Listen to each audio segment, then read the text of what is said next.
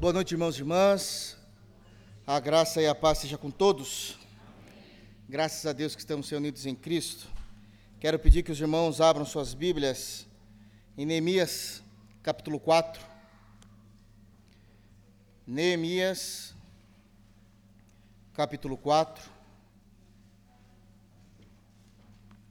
Nós iremos realizar a leitura dos versos de número 13 a 23. Neemias, capítulo 4, versos 13 a 23. Nós iremos dar continuidade nesta série de sermões que temos pregado nesse importante livro. E após a leitura, peço que os irmãos deixem suas Bíblias abertas para que nós possamos acompanhar o texto, compreender o texto, crer no texto. Amém? Todos acharam? Diz assim o texto bíblico, versículo de número 13. Então pus o povo por famílias nos lugares baixos e abertos, por detrás do muro, com as suas espadas e as suas lanças e os seus arcos. Inspecionei, dispus-me e disse aos nobres, aos magistrados e ao resto do povo: Não os temais Lembrai-vos do Senhor, grande e temível, e pelejai pelos vossos irmãos, vossos filhos, vossas filhas, vossa mulher e vossa casa. E sucedeu que, ouvindo os nossos inimigos, que já o sabíamos e que Deus tinha frustrado o desígnio deles, voltamos todos nós ao muro, cada um à sua obra. Daquele dia em diante, metade dos meus moços trabalhavam na obra, e a outra metade empunhava lanças, escudos, arcos e couraças. E os chefes estavam por detrás de toda a casa de Judá. Os carregadores, que por si mesmos tomavam as cargas, cada um com uma das mãos fazia a obra e com a outra segurava a arma. Os edificadores, cada um, trazia a sua espada à cinta, e assim edificavam. O que tocava a trombeta estava junto a mim. Disse eu aos nobres, aos magistrados e ao resto do povo: Grande e extensa é a obra, e nós estamos no muro muito separados, longe uns dos outros, no lugar em que ouvides o som da trombeta, para ali acorrei a ter conosco. O nosso Deus pelejará por nós. Assim trabalhávamos na obra, e metade empunhava as lanças desde o raiar do dia até o sair das estrelas também, nesse mesmo tempo, disse eu ao povo: Cada um com seu moço fique em Jerusalém, para que de noite nos sirvam de guarda e de dia trabalhem. Nem eu, nem meus irmãos, nem meus moços, nem os homens da guarda que me seguiam largávamos as nossas vestes. Cada um se deitava com as armas à sua direita. Amém. Vamos orar pedindo graça a Deus para que nós possamos compreender o texto. Feche teus olhos. Graças te damos, Pai, porque estamos reunidos no santo nome de Jesus. Graças te damos porque temos te cultuado, já entoamos cânticos ao teu santo nome e agora adoramos ao ouvir a tua palavra e ao pregar a tua palavra. Que o Espírito Santo possa estar transformando corações, abrindo entendimento e aplicando a sua palavra em nós. Obrigado, Senhor, pelo perdão dos pecados. Obrigado pela cruz bendita se não fosse por ela, nós não estaríamos aqui hoje reunidos em Teu santo nome. Obrigado porque o Senhor nos amou primeiro. Obrigado porque o Senhor nos elegestes antes da fundação do mundo. Obrigado porque o Senhor nos predestinou para sermos santos e irrepreensíveis diante de Ti.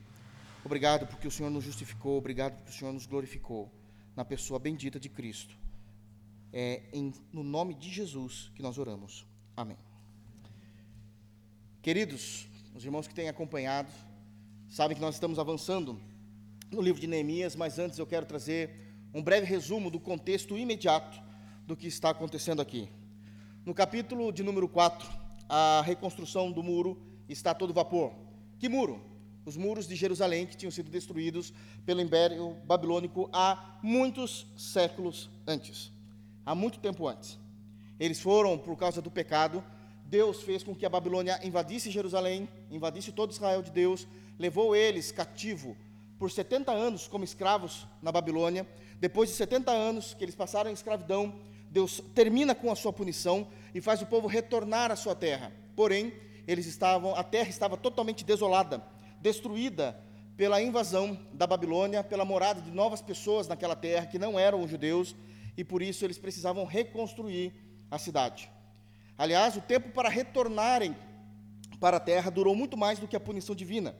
A punição foi cerca de 70 anos, mas o retorno durou cerca de 92 anos em três caravanas distintas. A primeira caravana de Zorobabel, a segunda caravana de Esdras, do qual nós já fizemos a exposição do livro, e a terceira e última caravana com Neemias.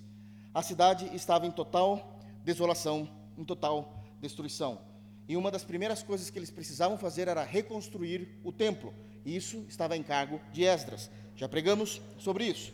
E agora eles estavam reconstruindo os muros da cidade e já também informamos o porquê da necessidade da reconstrução dos muros, como as cidades antigamente, elas eram cercadas, muradas, para que pudesse haver proteção e muito mais é, informações que nós temos no texto bíblico.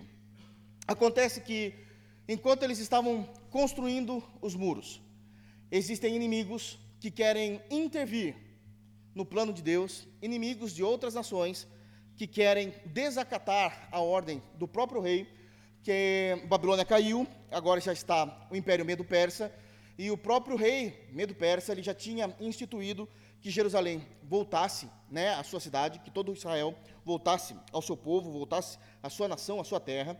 Porém, nós temos aqui três inimigos citados nominalmente, que estão contra a reconstrução do muro. Nós temos Tobias, nós temos Sambalate e temos Gesem.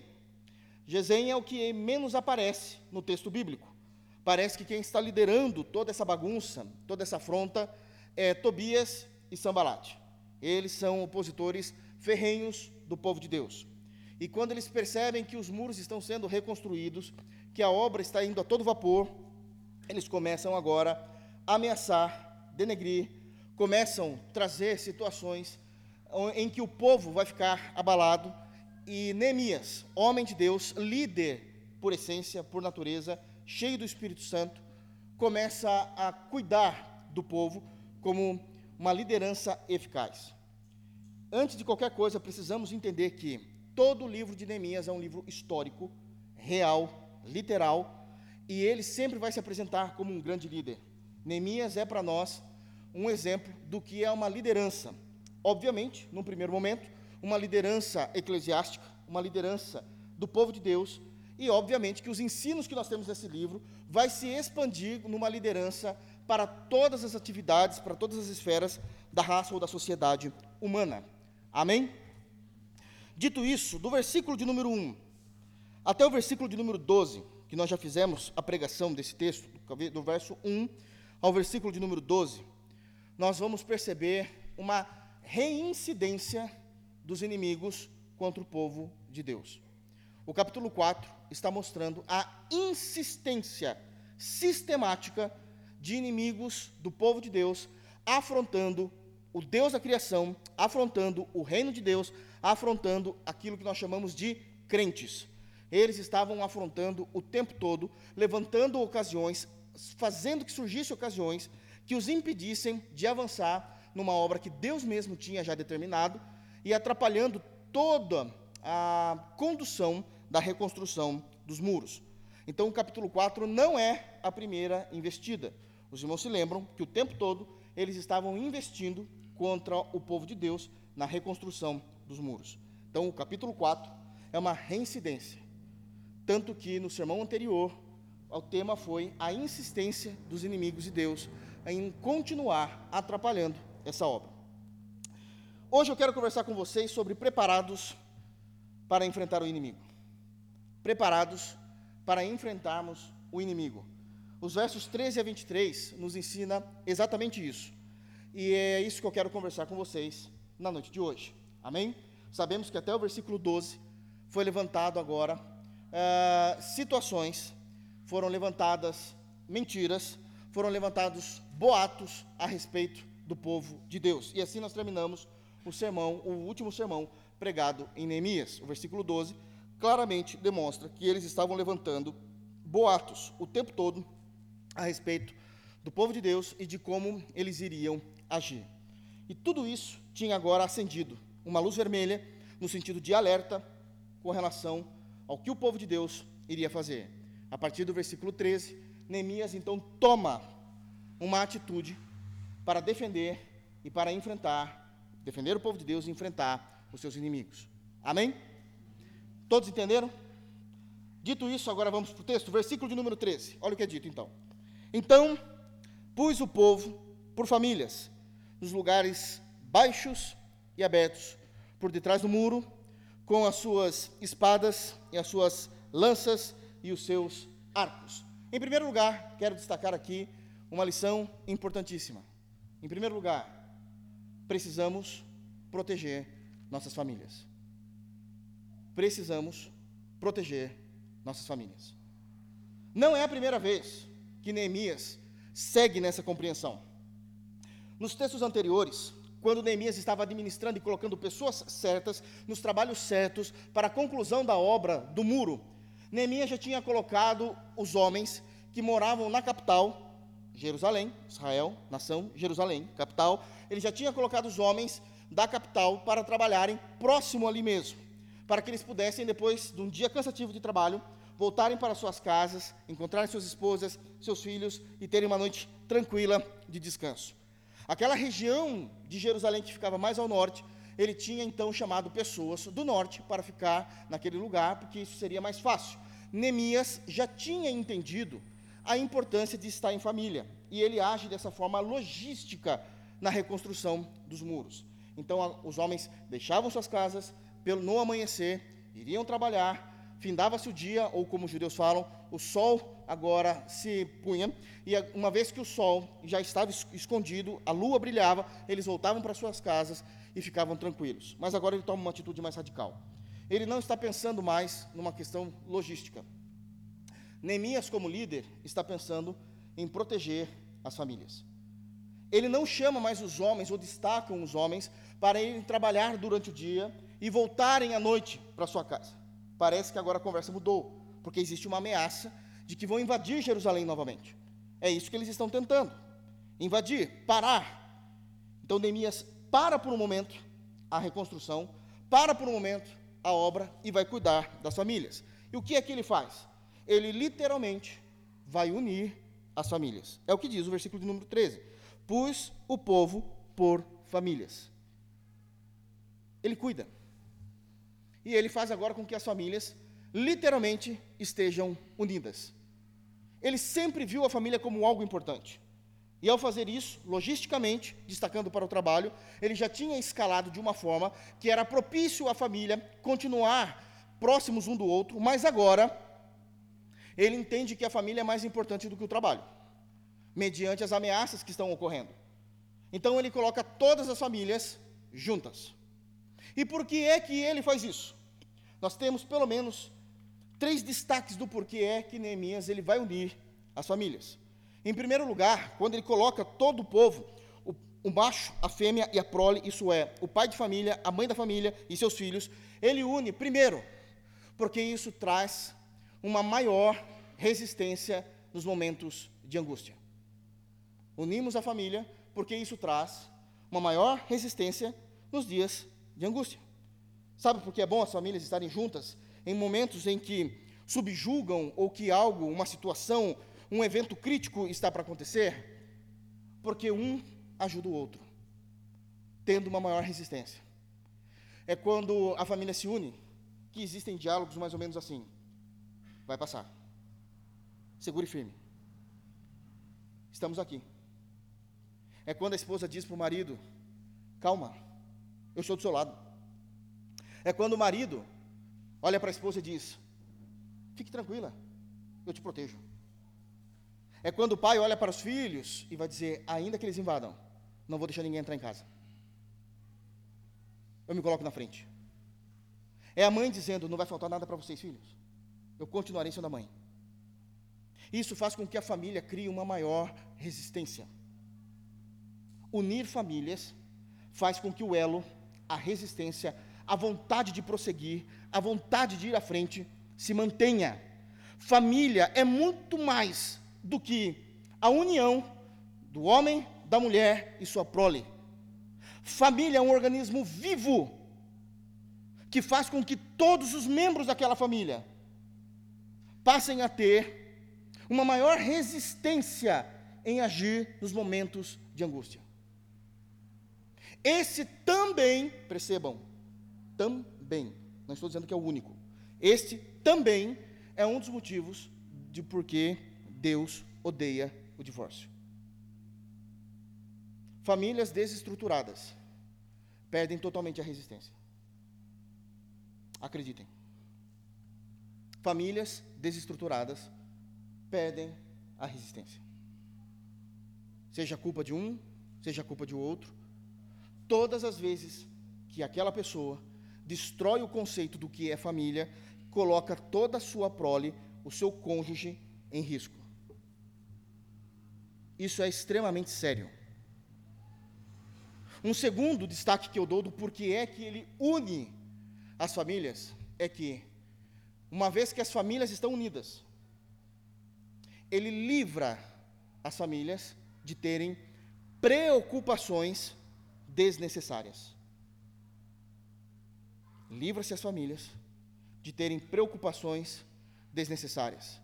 Talvez a gente não consiga entender o que é que Neemias está fazendo aqui, porque pela graça de Deus nós vivemos num país em que não há uma perseguição religiosa nesse mesmo nível e a essa mesma altura.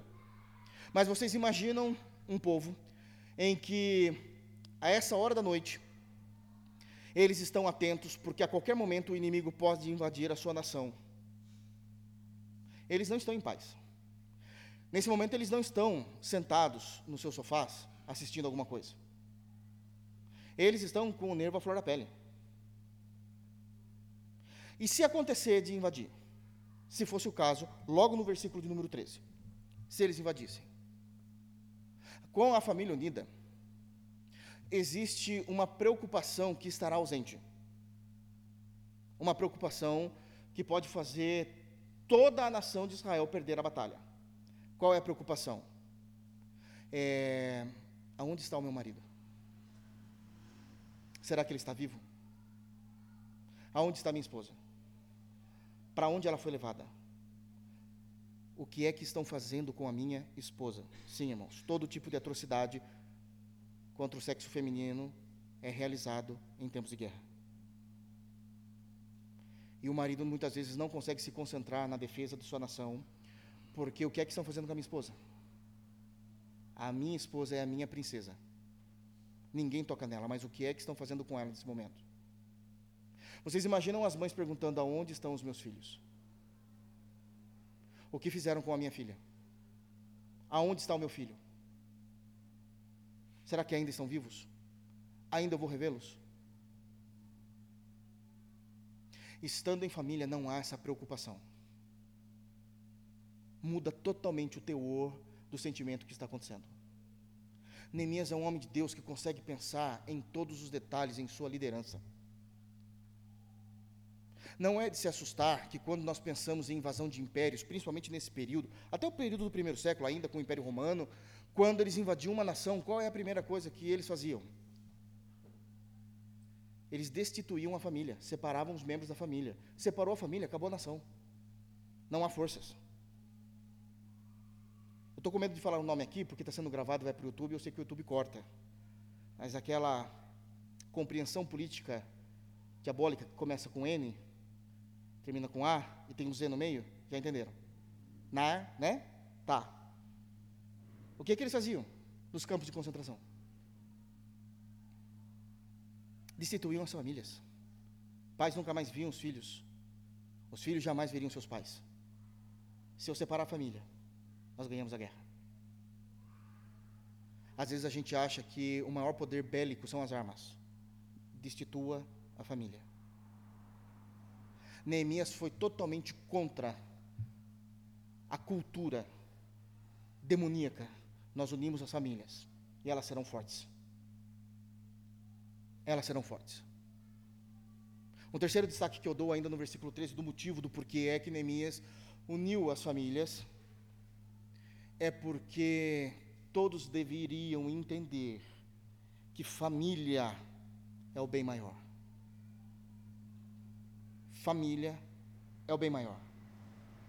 A família unida deve, deve expressar o amor entre si. Deve expressar a ternura. Tudo fica mais fácil de ser enfrentado quando ainda há a esperança e o amor envolvido. O terreno para se caminhar no meio das dificuldades fica menos agreste, menos rochoso, menos ressecado, quando tudo é iluminado pelo amor, pelas afeições, pela graça de ter a sua família.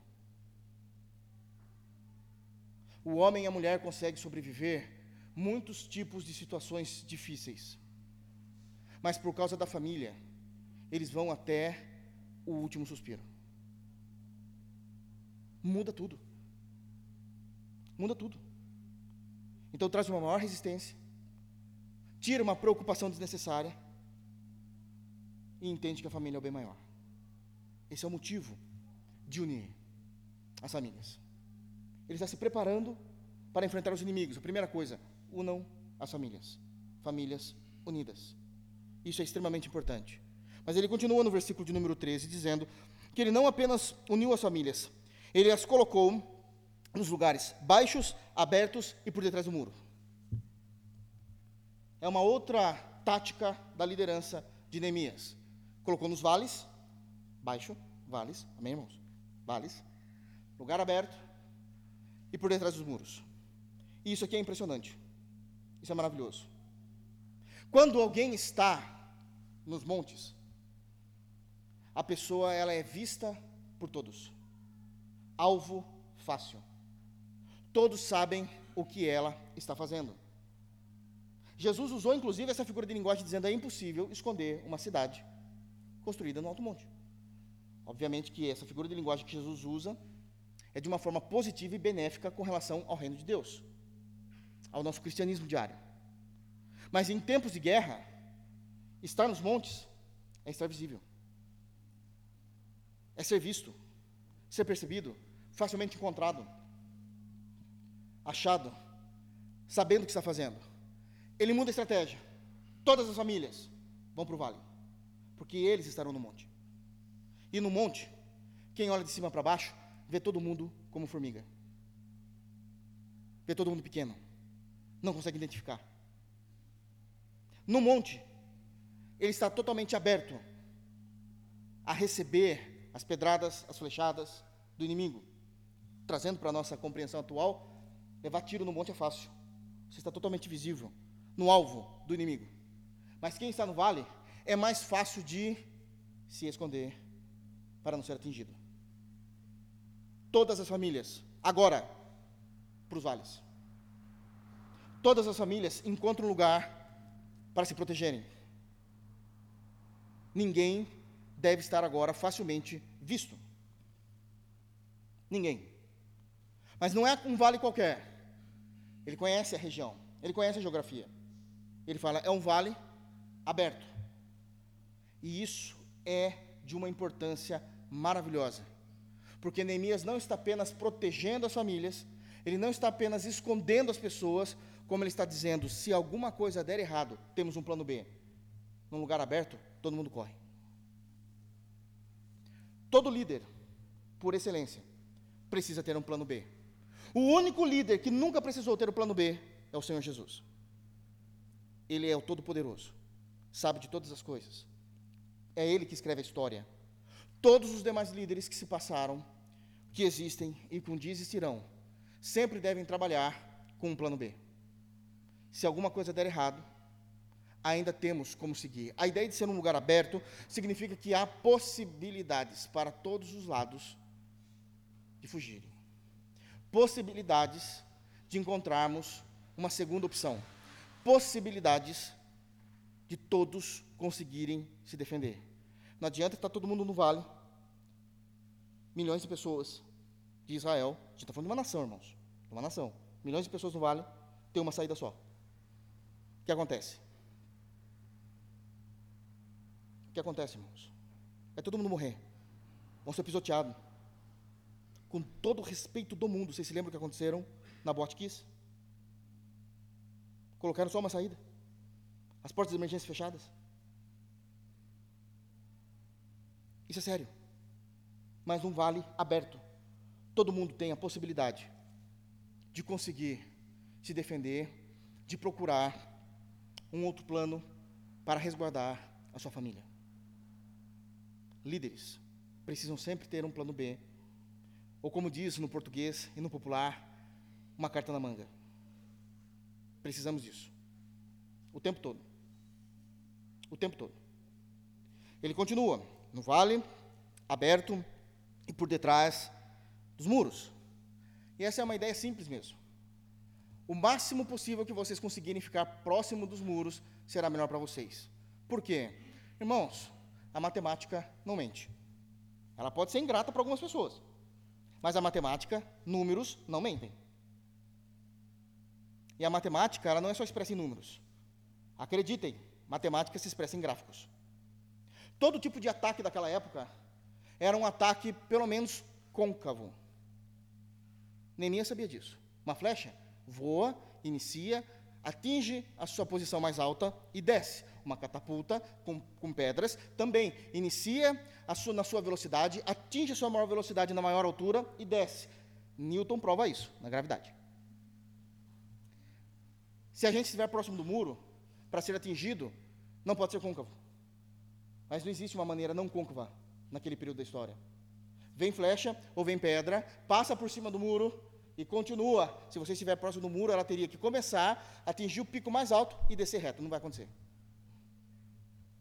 Líder, pensa em tudo.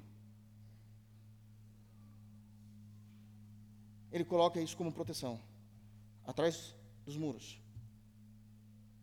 Vocês precisam se precaver.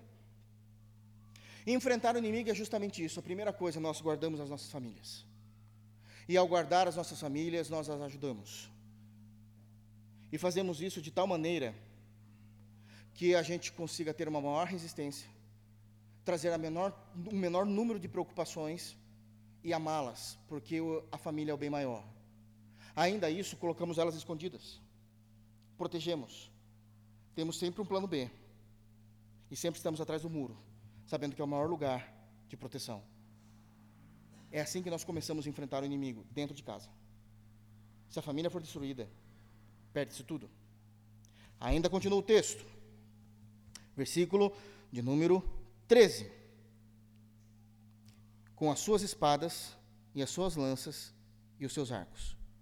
Está todo mundo muito bem resguardado, protegido, guardado, mas nós estamos com armas nas mãos. E aqui é um ponto importantíssimo que muitos cristãos não conseguem entender.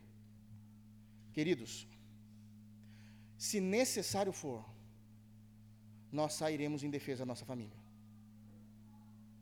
O cristão, e isso eu quero que fique muito claro, todo cristão fiel a Deus, nunca será o agente, nunca será o que iniciará uma guerra, uma desordem, uma carnificina, Nunca faremos isso. Sempre obedeceremos à lei de Deus, que diz: se possível for, teremos paz com todos os homens. Seremos pessoas mansas. A ideia de mansas na Bíblia é prautes no grego, que significa, não é pessoa boba, bonachão, não é isso. Manso no grego significa que nós somos domesticados debaixo da palavra de Deus. Sempre iremos cumprir. Mas se existir uma situação em que eu precise defender a minha família, do qual eu preciso matar o agressor, eu mato.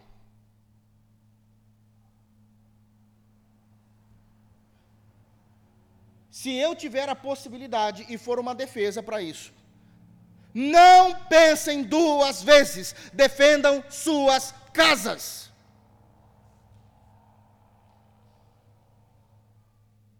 Isso é importantíssimo. Nós nunca iremos iniciar uma rebelião. Mas se vier mexer com nossa família, a ponto de ser necessário isso, ok, irmãos? De ser necessário. Não é qualquer coisa.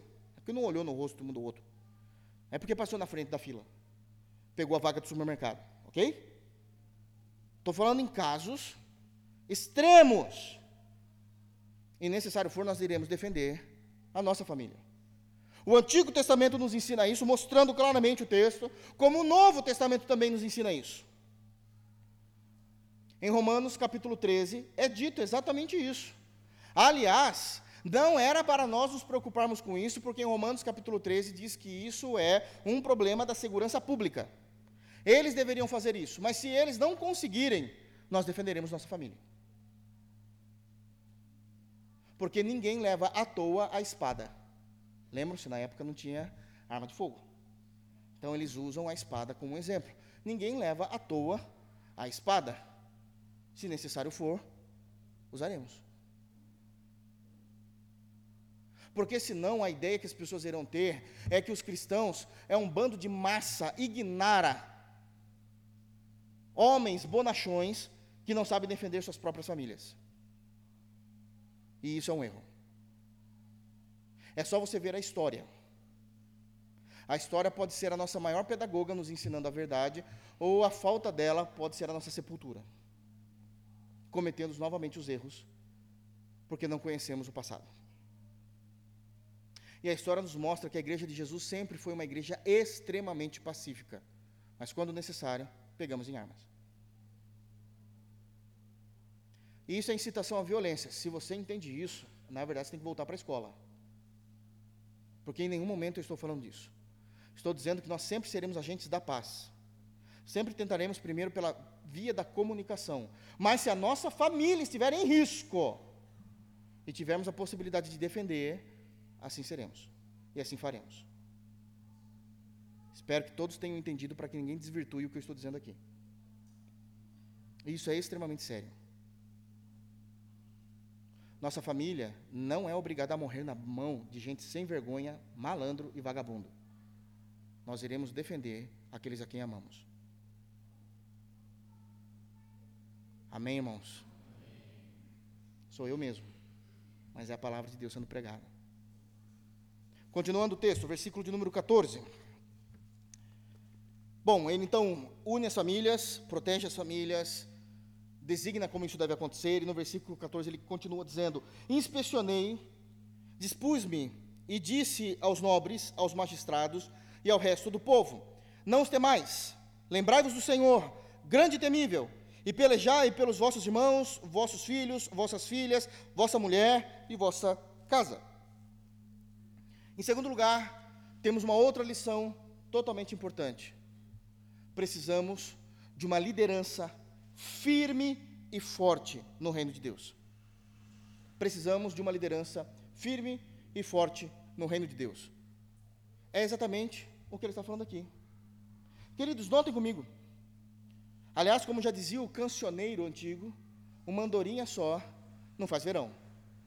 Neemias é líder, mas ele vai chamar os nobres os magistrados em suas lideranças situacionais, em suas posições em que já eram designados naquele momento da história, naquele momento da nação. Ele chama os outros líderes. Porque ele entende que a liderança do povo de Deus precisa ser uma liderança parruda, firme em momentos de crise substancial, com posições firmadas, não abrindo mão, não se enfraquecendo. Então ele chama. Mas antes disso, o versículo 14 traz uma palavra importantíssima. E eu preciso que vocês prestem atenção para que vocês não entendam errado o que eu vou dizer aqui, do qual falarei com muito carinho, mas precisa ser dito uma vez que está no texto. Ele começa dizendo no versículo 14: Inspecionar Ney. Primeira atitude foi com as famílias. E agora? Ele vai inspecionar. Inspecionar o quê? Ele vai levantar dados. Levantar informações. E ó, aqueles que estão acompanhando a pregação de Neemias, nos textos anteriores, a gente já viu que Neemias gosta de gastar tempo com dados, né? Levantando dados, levantando informações, ele chega, fica três dias calado, levantando situações, ah, levantando como estão as pessoas, depois ele começa a dar a volta em toda Jerusalém para saber a situação dos muros, e ali ele vai levantando todas as, não apenas os dados, mas ele começa a levantar as evidências do que está acontecendo, e agora ele também como, continua com isso, mas nem mesmo cansa disso não, e aqui eu preciso falar com vocês. é uma coisa tão básica, mas que se a gente não entender, vai haver conflito. Líder não trabalha operacionalmente. Wala. Gestores não trabalham operacionalmente. Não importa o que vocês acham. Não importa o que vocês pensam. Todos aqueles que estão num cargo de liderança não estão sendo pagos para trabalharem de forma operacional. Se vocês querem que esse líder trabalhe de forma operacional, peça a conta, que ele vai pegar o seu lugar. Eu sei que muitas vezes é difícil de entender isso, porque no Brasil que a gente vive, existe uma briga de classes idiota. O tempo todo. Contra aqueles que são do corporativo com aqueles que estão no operacional. Queridos gestores, precisam trabalhar com dados. E isso não vai mudar. Isso não vai mudar. Nunca vai mudar. Porque não pode mudar.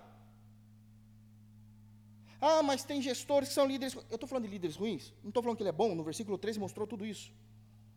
Eu não estou falando de líder meia-boca. A Bíblia fala daquilo que é o correto. Não está falando com aquele que é ruim.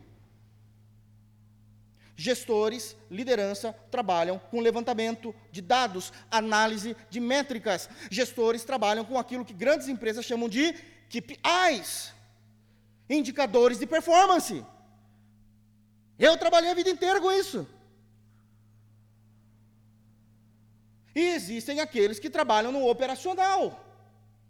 E não existe demérito nenhum em uma função ou em outra.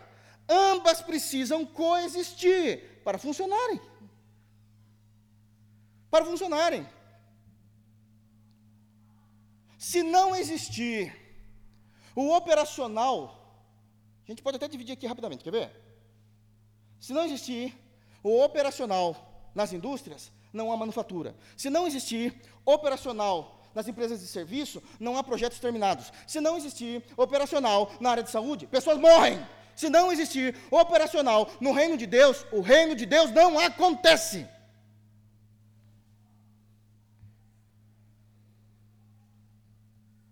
Estudei isso, irmãos. Trabalhei com isso, sustentei minha família antes de ser pastor, a vida inteira com isso. Da mesma forma que se não existir o corporativo, não tem como o operacional manufaturar, terminar projetos, salvar vidas ou o reino acontecer, porque não há demanda.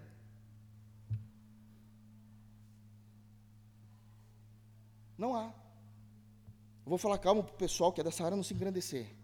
Quer ver um pessoal duro de trabalhar? Do corporativo? Eu amo eles em Cristo. E eles me forçam a amar às vezes. Comercial. Tira o comercial de uma empresa.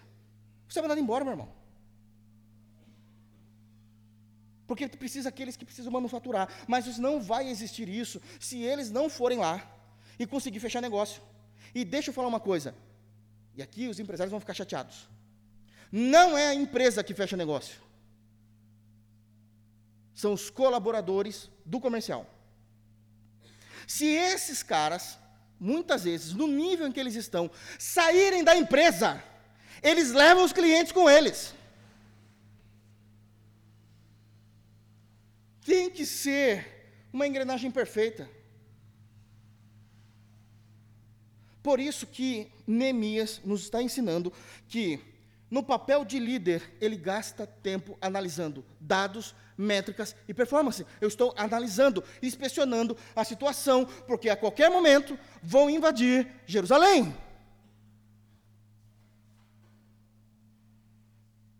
E todo tipo de animosidade que há entre esses dois setores, generalizando aqui, é perder tempo. Um precisa do outro. Ah, mas qual o coração? Nossa, às vezes tinha uns treinamentos que era difícil. Qual é o coração da empresa? Quer que eu fale qual é o coração da empresa, irmãos? Dinheiro. Não é o setor tal, o setor. É dinheiro. Tirou dinheiro, todo mundo vai ter mandado embora. Nossa, pastor, meu Deus, eu estou mostrando a realidade para vocês, queridos. E eu não estou dizendo que é errado, só estou dizendo que existe mundo vida fora das quatro paredes da igreja, sem que a gente deixe de ser igreja. O Senhor nos enviou para o mundo para conhecer, para resgatar os perdidos, sabendo o que é o mundo. E isso, e nesse sentido que eu falo de mundo aqui, não estou dizendo de pecado. A realidade da história é assim. Essa é uma realidade. Não estou falando de santidade e pecado. Isso é para outro texto, não é o que o texto está falando aqui. Mas é assim que funciona.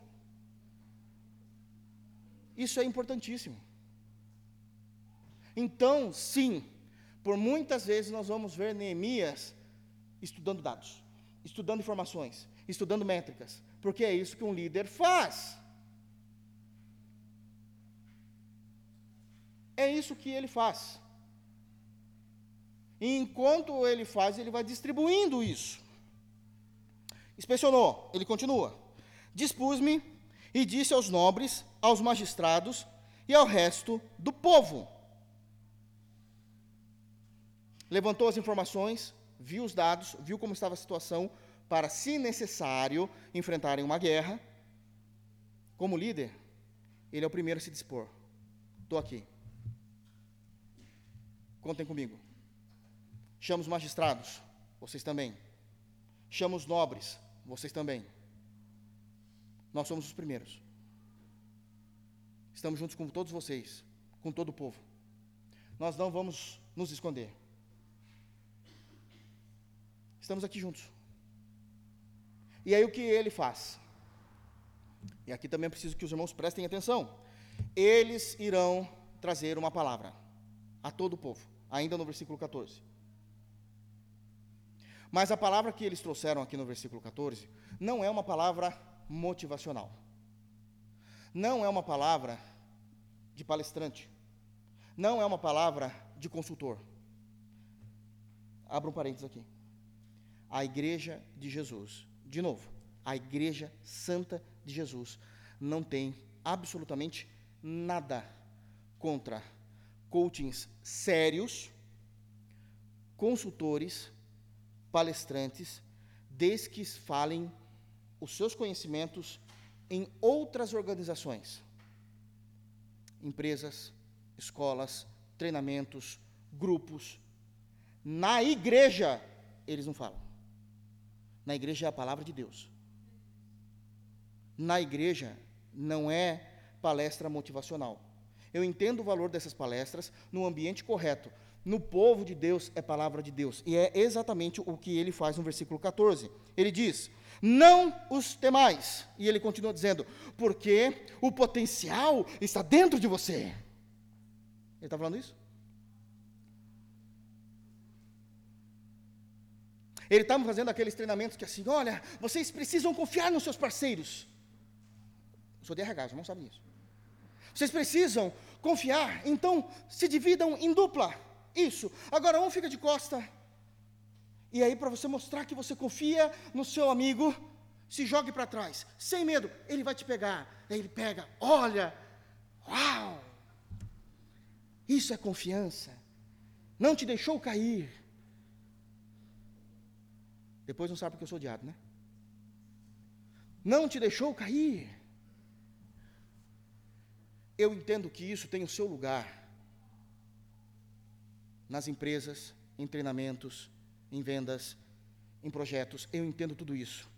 Mas Neemias nos ensina que no meio do povo de Deus, é a palavra de Deus, não tem mais. Por quê? Lembrai-vos do Senhor. Lembrai-vos do Senhor. E aí ele vai caracterizar quem é Deus. Grande e temível, o que ele está dizendo? Lembrem-se quem é o nosso Deus. O Todo-Poderoso e o Todo-Temível. Todo-Poderoso, porque é Ele que está acima de tudo e de todos, que faz o que quer na hora em que quer e da maneira como quiser, de acordo com seus decretos, e todo temível, porque se ele se voltar contra alguém, toda a sua ira virá sobre este. E não há nada que se possa fazer. Ele não falou, olhem para suas espadas. E repitam comigo: Eu sou um campeão. Eu sou um campeão. Olhe para o Senhor. Olhe para o Senhor e defendam a si mesmos, a seu povo e a sua família. Final do versículo 14. Pelejai pelos vossos irmãos, vossos filhos, vossas filhas, vossa mulher e vossa casa. É uma segunda maneira de estarmos preparados para enfrentarmos os inimigos.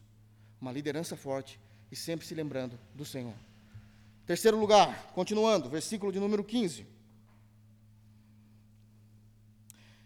E sucedeu que, ouvindo os nossos inimigos, que já o sabíamos e que Deus tinha frustrado os desígnios deles, voltamos todos nós ao muro, cada um a sua obra. Em terceiro lugar, o retorno à vida comum, mas com vigilância.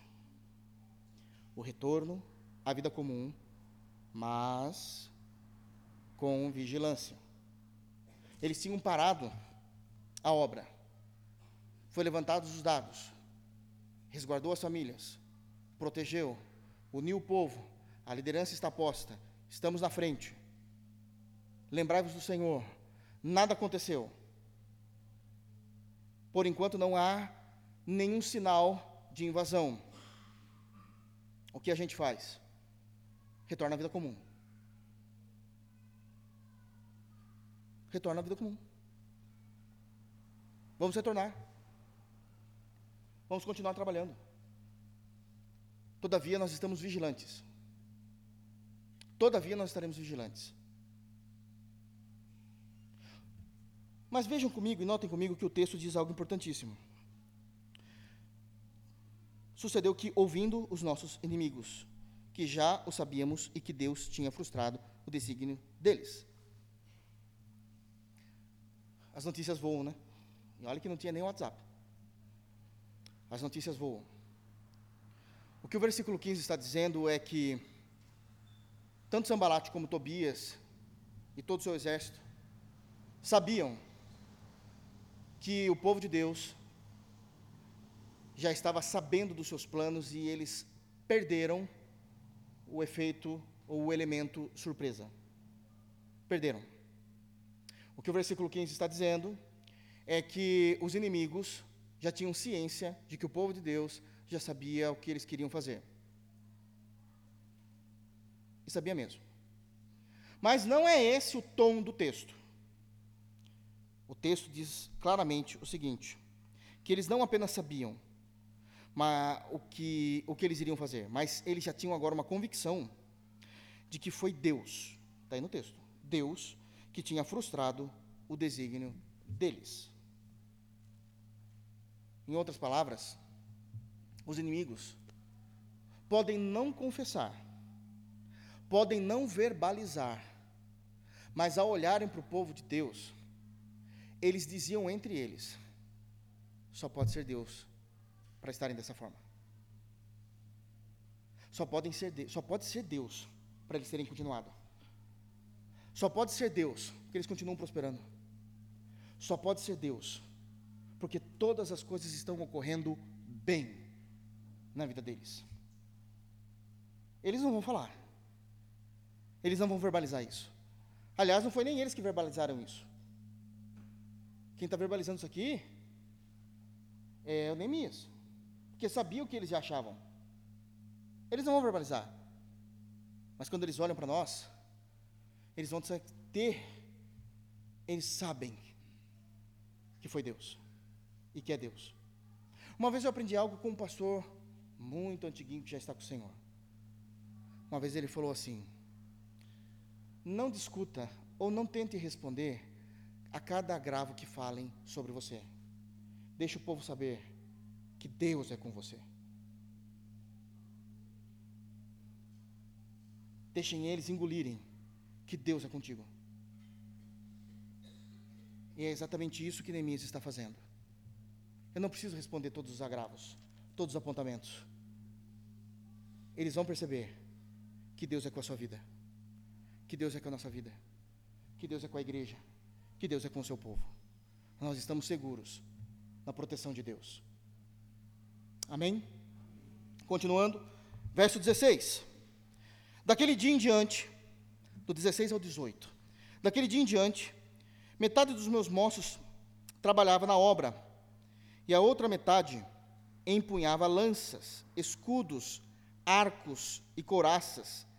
E os chefes estavam por detrás de toda a casa de Judá. Os carregadores que por si mesmos tomavam as cargas, cada um com uma das mãos fazia a obra e com a outra segurava a arma. Os edificadores, cada um trazia a sua espada à cinta, e assim edificavam. O que tocava a trombeta estava junto de mim. A programação voltou ao normal. Todo mundo trabalhando. Todavia, não baixaram a guarda. E aqui então nós temos uma lição importantíssima, que Neemias também nos ensina. Importantíssima. As mãos preparadas, os olhos bem abertos e os ouvidos atinados. O grande problema é que muitas das vezes há um planejamento, há um esforço, há uma estratégia, conseguimos alinhar tudo corretamente, nos preparamos, não vem o avanço do inimigo. Não vem. Voltamos à nossa vida diária. Qual é a primeira coisa que a gente faz? Abaixamos as guardas. Neemias fala: vamos voltar todo mundo à programação normal. Todo mundo voltando para o muro. Ainda assim, com uma mão trabalha, com a outra segura a arma. Os olhos bem atentos e os ouvidos atinados. O que a gente não pode fazer, irmãos, é se preparar. Passou uma semana, baixou a guarda. Passou uma semana, se alguma coisa acontecer, a gente é atropelado pelo inimigo, porque não estávamos prontos. Não. Mãos preparadas, olhos abertos e ouvidos atinados. Não podemos desistir. Eles estavam trabalhando debaixo do sol, reconstruindo o muro, mas estavam preparados para o dia mau, estavam preparados para o ataque do inimigo. Eles estavam prontos para defender com uma defesa pessoal, uma defesa à sua família e uma defesa ao seu povo. Eles não precisam correr tentando achar armas, já estão trabalhando com elas empunhadas. Não baixem a guarda. É preciso precaver. Neemias nos ensina em sua liderança. 500 anos antes de Cristo. É preciso precaver. Queridos, como é que você vive a sua vida? Eu não vou entrar aqui em questões que nós precisamos viver para a glória de Deus, porque isso já é sabido nessa comunidade. Todos os nossos dias é para a glória de Deus. Aliás, essa é a resposta à primeira pergunta do Catecismo Maior, que nós vivemos para glorificar a Deus e gozá-lo para sempre.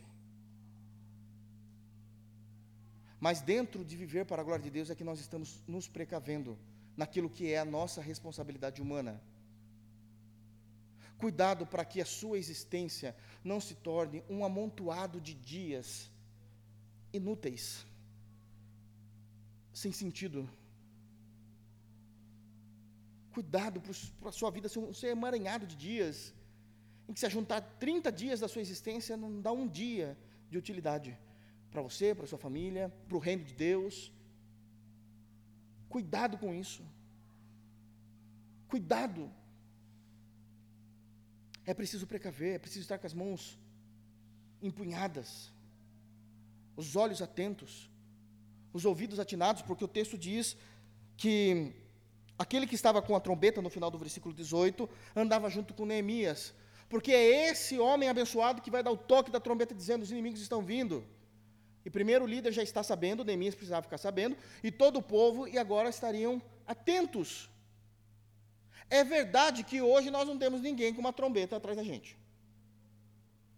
Mas nós temos a palavra de Deus, os ensinos de Neemias, e nós temos a nossa consciência em Cristo, que deve nos informar o momento de agir, o momento de não agir, o momento de falar, o momento de não falar. A nossa consciência em Cristo guiada pelo Espírito Santo, nos leva a ser sábios em tomar as decisões corretas, certas.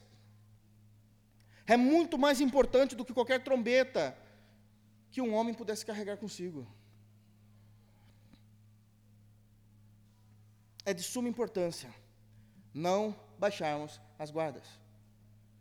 Parece que eles estão em silêncio, parece que pararam, parece que deram tempo. Ledo, engano. Cuidado. Cuidado. Cuidado com aquela pessoa do trabalho, aquela pessoa da escola, aquela pessoa da família. Cuidado. Deixa ela se provar que ela mudou. Enquanto não houver provas suficientes, não baixem a guarda. Não baixem a guarda. Isso é importantíssimo. Amém? Continuando. Versos 19 até o 23. Disse eu aos nobres, aos magistrados e ao resto do povo: Grande e extensa é a obra, e nós estamos no muro muito separados, longe um dos outros. No lugar em que ouvides o som da trombeta, para ali a ter conosco. O nosso Deus pelejará por nós. Assim trabalhávamos na obra, e metade empunhava lanças desde o raiar do dia até o sair das estrelas. Também nesse mesmo tempo disse eu ao povo, cada um com seu moço, fique em Jerusalém, para que de noite nos sirvam de guarda e de dia trabalhem. Nem eu, nem meus irmãos, nem meus moços, nem os homens da guarda que me seguiam largávamos as nossas vestes. Cada um se deitava com as armas à sua direita. Nós temos aqui uma última lição importantíssima no sermão de hoje. Comunhão, isso é muito importante. Comunhão é o que ele está dizendo. Diligência, ele está nos ensinando. E vigilância. Primeiro, comunhão povo de Deus precisa de Deus. O povo de Deus precisa de Deus. Mas o povo de Deus também precisa de gente. Precisa de gente ao nosso lado. Precisa de comunhão. Ele está preocupado, ele está dizendo: olha, está tudo em silêncio. Parece que os inimigos estão meio quietos. Acontece que a gente está trabalhando, a obra é grande, está reconstruindo o muro da, da cidade toda de Jerusalém, e a gente está muito separado. Vamos ficar juntos. Vamos ficar juntos. Comunhão. Por quê? Quando alguém está sozinho, rapidamente é abocanhado. É pego. De surpresa. Por traição. Escondido. Camuflado. Mas se a gente estiver em grupos, nós somos protegidos e nós conseguimos proteger. Olha o pensamento de Neemias. Em segundo lugar, eu poderia falar de diligência com a vigilância, mas tem aqui um ponto que é importante: organização. Eu quero falar com os irmãos aqui um pouquinho. Olha o que, que ele diz nesse texto, onde ele diz, no versículo 20: No lugar em que ouvides o som da trombeta, para ali acorrei a ter conosco. O nosso Deus pelejará por nós. Isso aqui é organização. Deixa eu falar um pouquinho aqui. No Brasil, no Ocidente, na realidade não no Brasil, mas o Ocidente, na esfera ocidental, é, onde a gente trabalha, quando a gente fala de liderança, é evidentemente que um dos aspectos da liderança que vem à nossa mente são as lideranças corporativas, porque o mundo econômico é, é movido por isso. E grandes empresas, grandes indústrias, quando elas vão passar por um teste de segurança do trabalho, treinamento de segurança do trabalho, todas essas empresas, quem trabalha em empresa grande sabe disso, indústrias, é obrigatório, aliás, isso, por lei. Eles passam por esses treinamentos e, geralmente, o técnico de segurança do trabalho ou o engenheiro de segurança do trabalho, conforme o tamanho da empresa, eles demarcam um lugar na empresa chamada ponto de encontro em caso de evacuação. Todo mundo sabe disso. Aqueles que trabalham sabem disso. Gente, não é trombeta, mas se tocar o alarme, todo mundo deixa o que está fazendo e encaminha para aquele ponto. Uh, minha empresa é maravilhosa, de fato é. Só não esquece de uma coisa, Neemias já fazia isso. O que é lei hoje, Neemias fez isso por princípios. Quando tocar a trombeta, tem um ponto certo para vocês irem.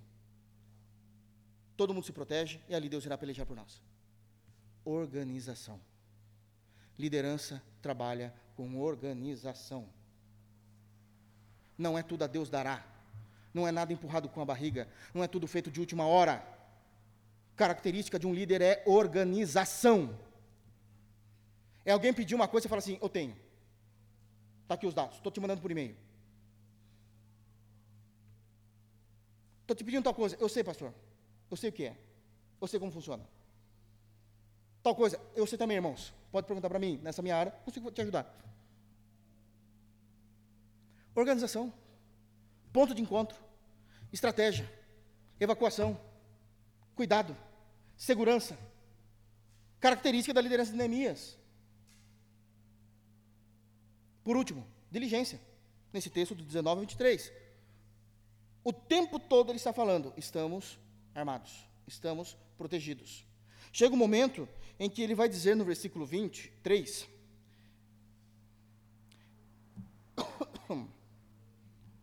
Na metade do versículo 23 ele diz: Nem os homens da guarda que me seguiam, nem eu, o versículo 23 inteiro é melhor, nem eu, nem meus irmãos, nem meus moços, ou seja, ele está falando todo mundo, nem os homens da guarda que me seguiam, largávamos as nossas vestes.